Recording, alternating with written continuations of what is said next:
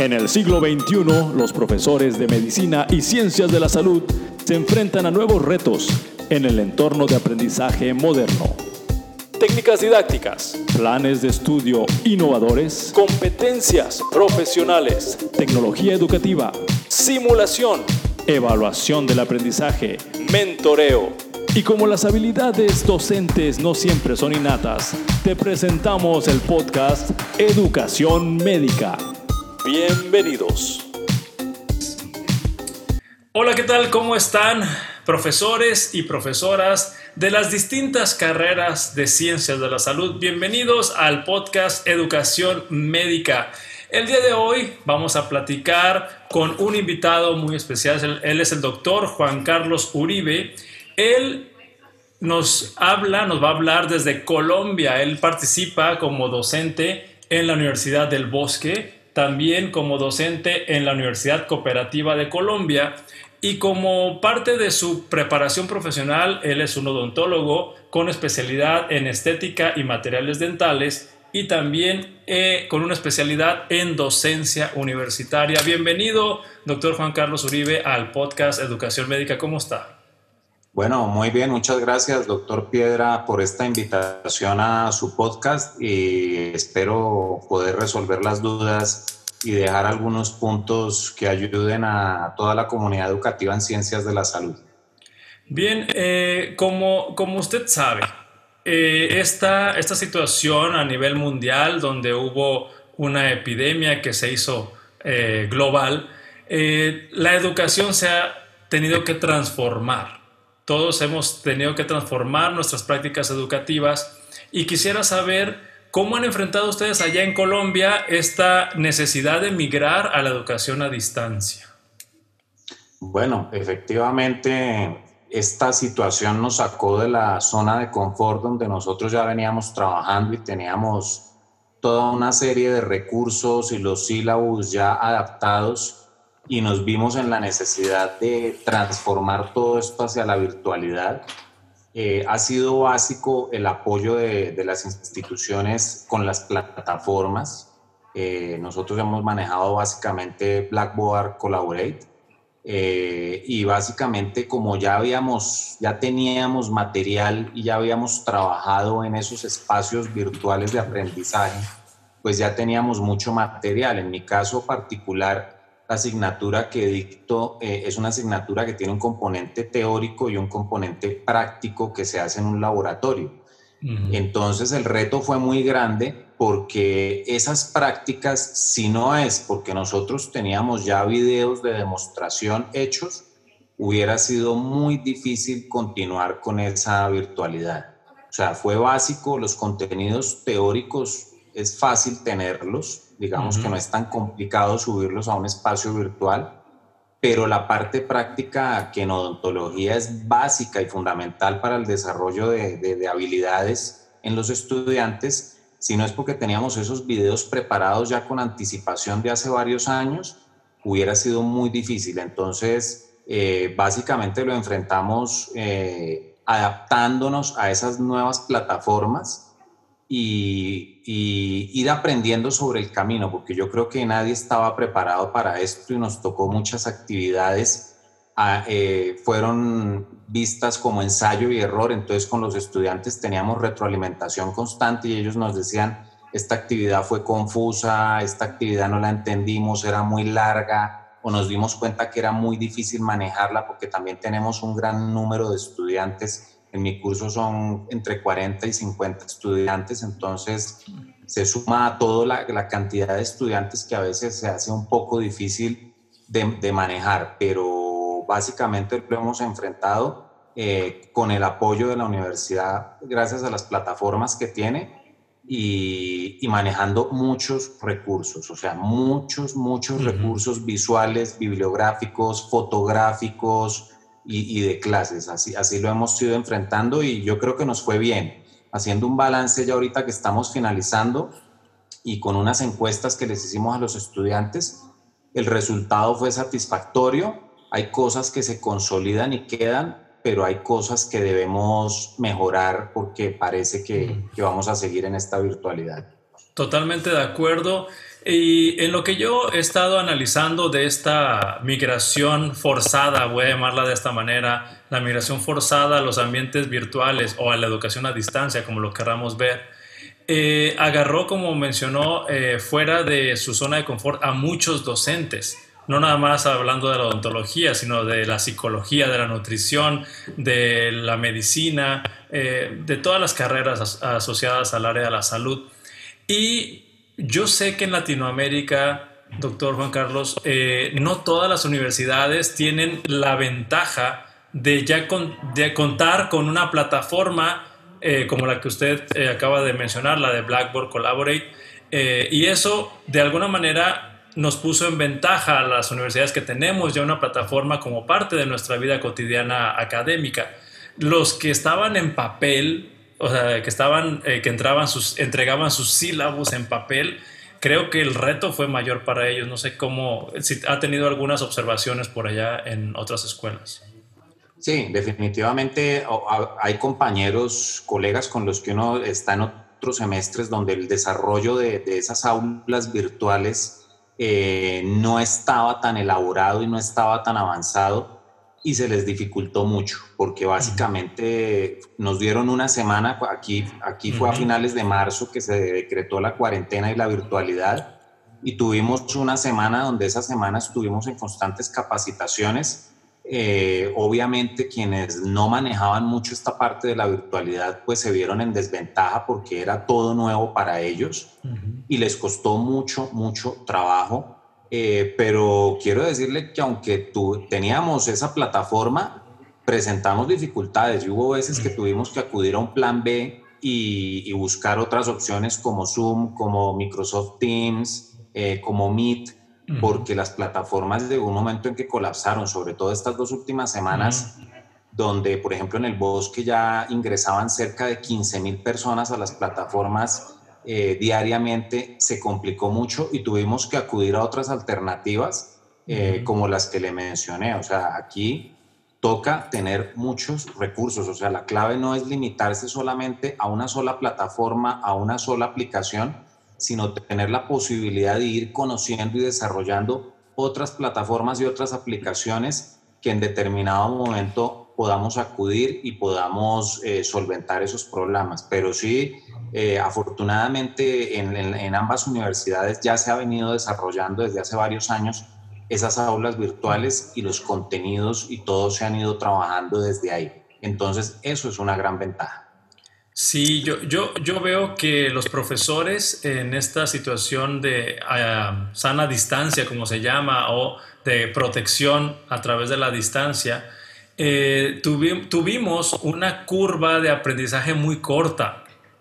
Me refiero a que esta, esto que está, está diciendo de, de, que tuvimos que usar alternativas o plan B o plan C o D o etcétera, planes de todos, tuvimos que hacerlo en un corto tiempo, tuvimos que eh, ser eficientes, ser creativos y atrevernos a experimentar, cosa que eh, me imagino que muchos, que muchos profesores que tenemos años o décadas participando en una escuela de odontología, eh, pues hemos dado la clase o la asignatura a la que participamos con cierta simetría o cada, cada, año hacemos ajustes muy breves, pero ahorita con la virtualidad tuvimos que hacer ajustes radicales a nuestras asignaturas.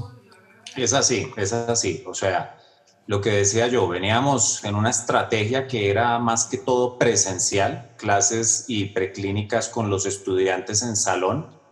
Y, y esta, esta, esta pandemia nos obligó pero yo lo veo de, una manera positiva a salirnos de esa zona de confort que decía yo que era como veníamos trabajando y nos permitió descubrir nuevos recursos en muy poco tiempo porque tocaba, eh, o sea, no, no podíamos llegar sin nada a la clase. Entonces nos, nos permitió en muy poco tiempo darnos cuenta que la virtualidad puede ser posible.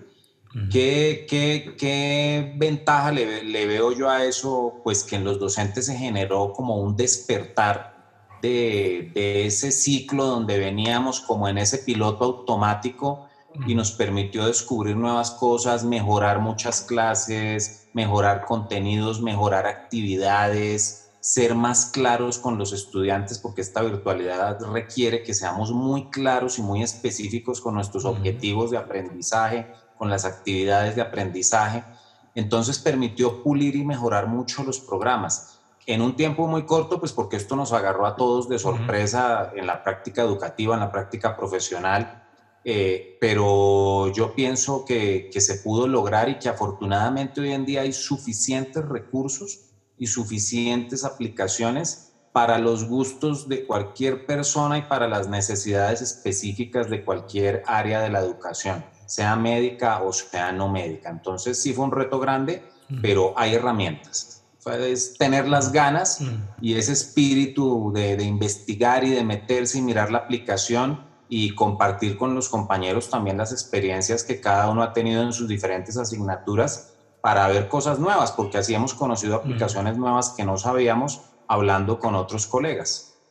Totalmente de acuerdo, sí tuvimos que experimentar, inclusive yo creo que en un corto tiempo varios docentes ya se volvieron expertos en una herramienta y, pudieran decir, yo prefiero esta, esta herramienta y no me gusta esta otra, y ya, hay hasta preferencias, ¿no? Rápidamente.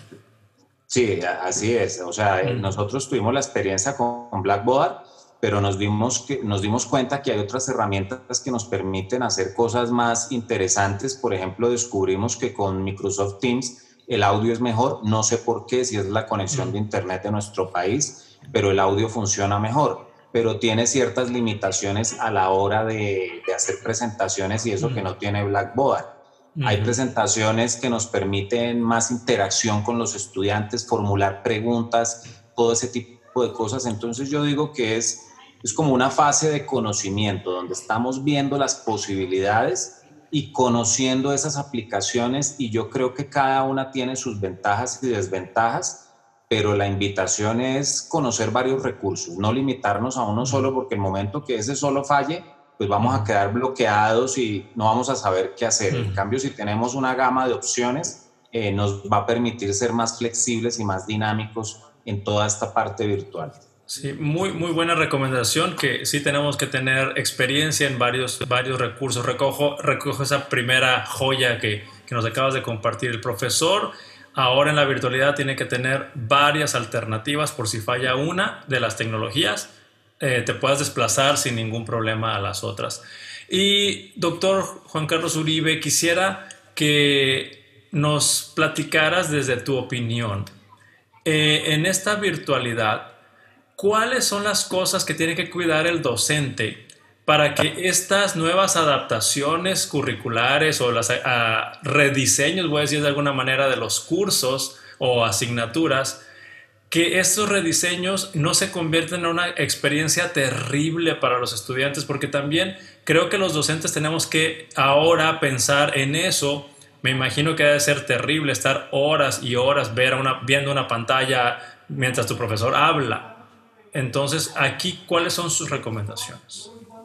Bueno, aquí las recomendaciones, eh, como usted dice, doctor Piedra, el estar ya sentado frente a una pantalla y no estar en un salón de clase compartiendo con los estudiantes, donde uno los puede ver a todos, es difícil. Incluso hay estudiantes que nos decían que es parte de la mentalidad colombiana, por lo menos, de que ellos necesitan sentirse que están en un salón vigilados por un docente. Entonces yo les decía, eso no puede ser así porque ustedes ya están en una universidad ustedes están estudiando lo que quieren, eh, da lo mismo que cambiemos el salón de clase por una pantalla, ya depende de la responsabilidad de cada estudiante de asumirlo y de no tener a alguien encima vigilándolo para que no se distraiga. Entonces, lo que sí nos hemos dado cuenta es que es más dispendioso hacerlo así. O sea, las clases que antes se daban en una hora, hora y cuarto, nos hemos dado cuenta que presencialmente se demoran hora y media, dos horas, porque, o sea, es más lento el proceso de interacción con los estudiantes. Entonces, ahí sería la primera recomendación, tener aplicaciones o herramientas de interacción con los estudiantes que permita que los estudiantes no se queden en la pantalla y se distraigan en otras cosas, sino que las presentaciones, más que una presentación, sea una participación o una construcción entre estudiantes y docentes. Y para eso hay varias aplicaciones que permiten esa interacción constante. Por ejemplo, Zoom permite crear grupos y distribuye varios grupos y los pone uno a trabajar y se va uno conectando con cada grupo. Eso me parece algo muy llamativo de Zoom.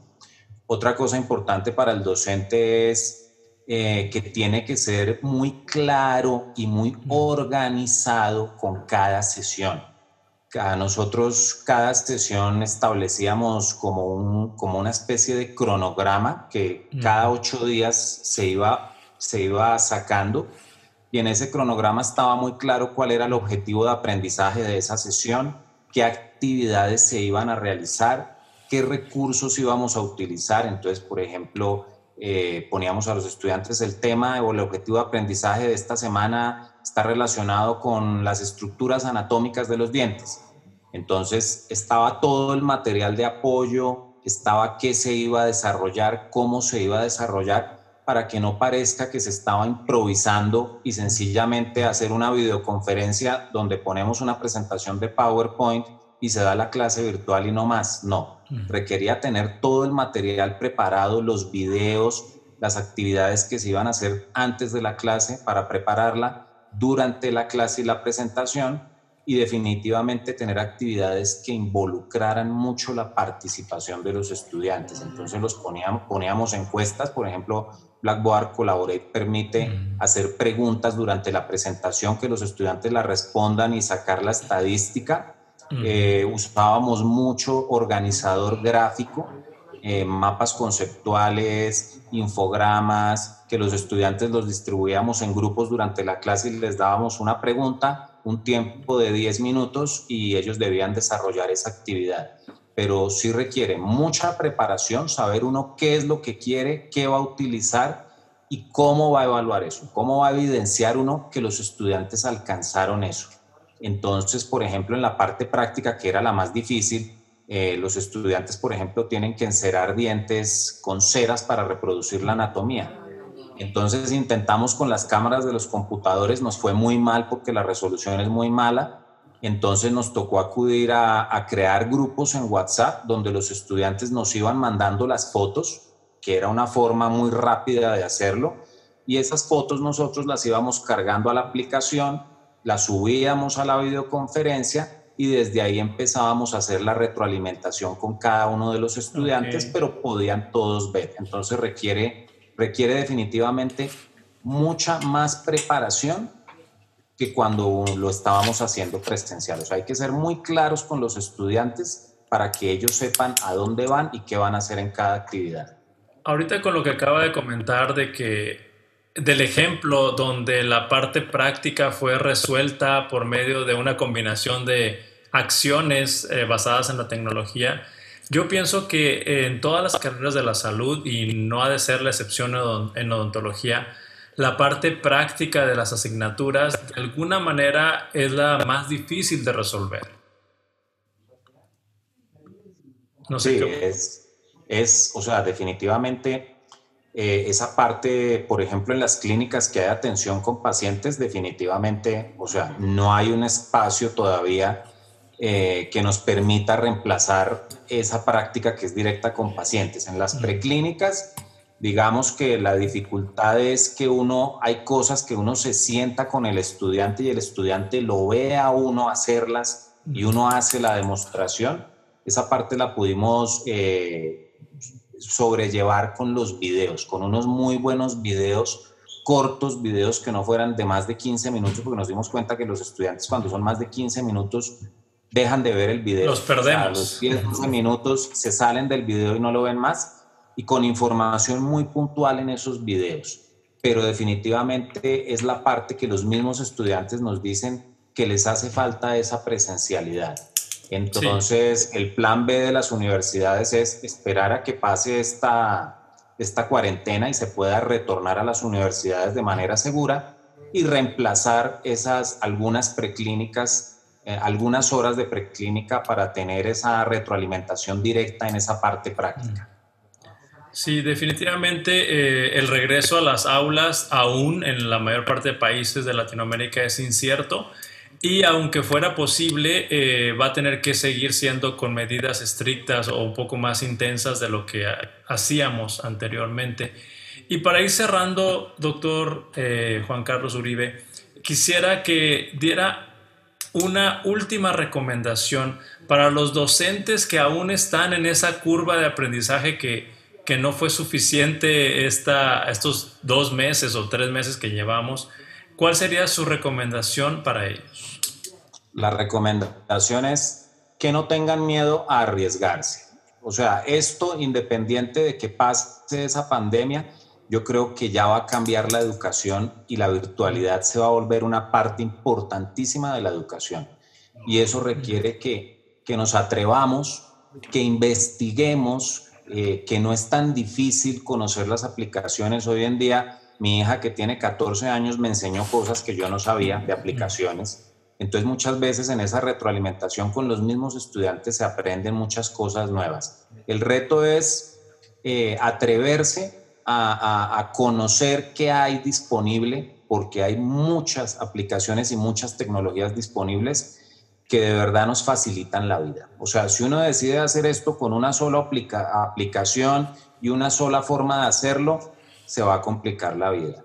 Si uno decide conocer diferentes alternativas, cómo funcionan, cuál me gusta más, a cuál me adapto, y durante el camino ir corrigiendo, ir aprendiendo y saber, bueno, si sé que tengo que hacer una evaluación de selección múltiple, esta aplicación no es la mejor, es esta otra. Si sé que tengo que hacer una clase con una demostración en vivo donde quiero que los estudiantes interactúen y participen, me va a funcionar mejor esta. Es ya un proceso individual, un camino individual que cada docente debe recorrer, pero, o sea, el consejo es atrévanse, y, busquen, busquen y se va aprendiendo sobre el camino. La, la, no es tan difícil manejar estas tecnologías, de verdad que no. Totalmente de acuerdo, muchísimas gracias. Y yo sé que usted, doctor Juan Carlos Uribe, es muy eh, creativo y, sé que eh, así como ha estado compartiendo eh, cosas generales, también ha compartido cosas muy específicas. Y creo que usted es un modelo de profesor que ha creado contenido para la docencia y nos puedes platicar un poquito de, los videos que generas, de, las, eh, pues sí, recursos, porque es creación de recursos para la educación.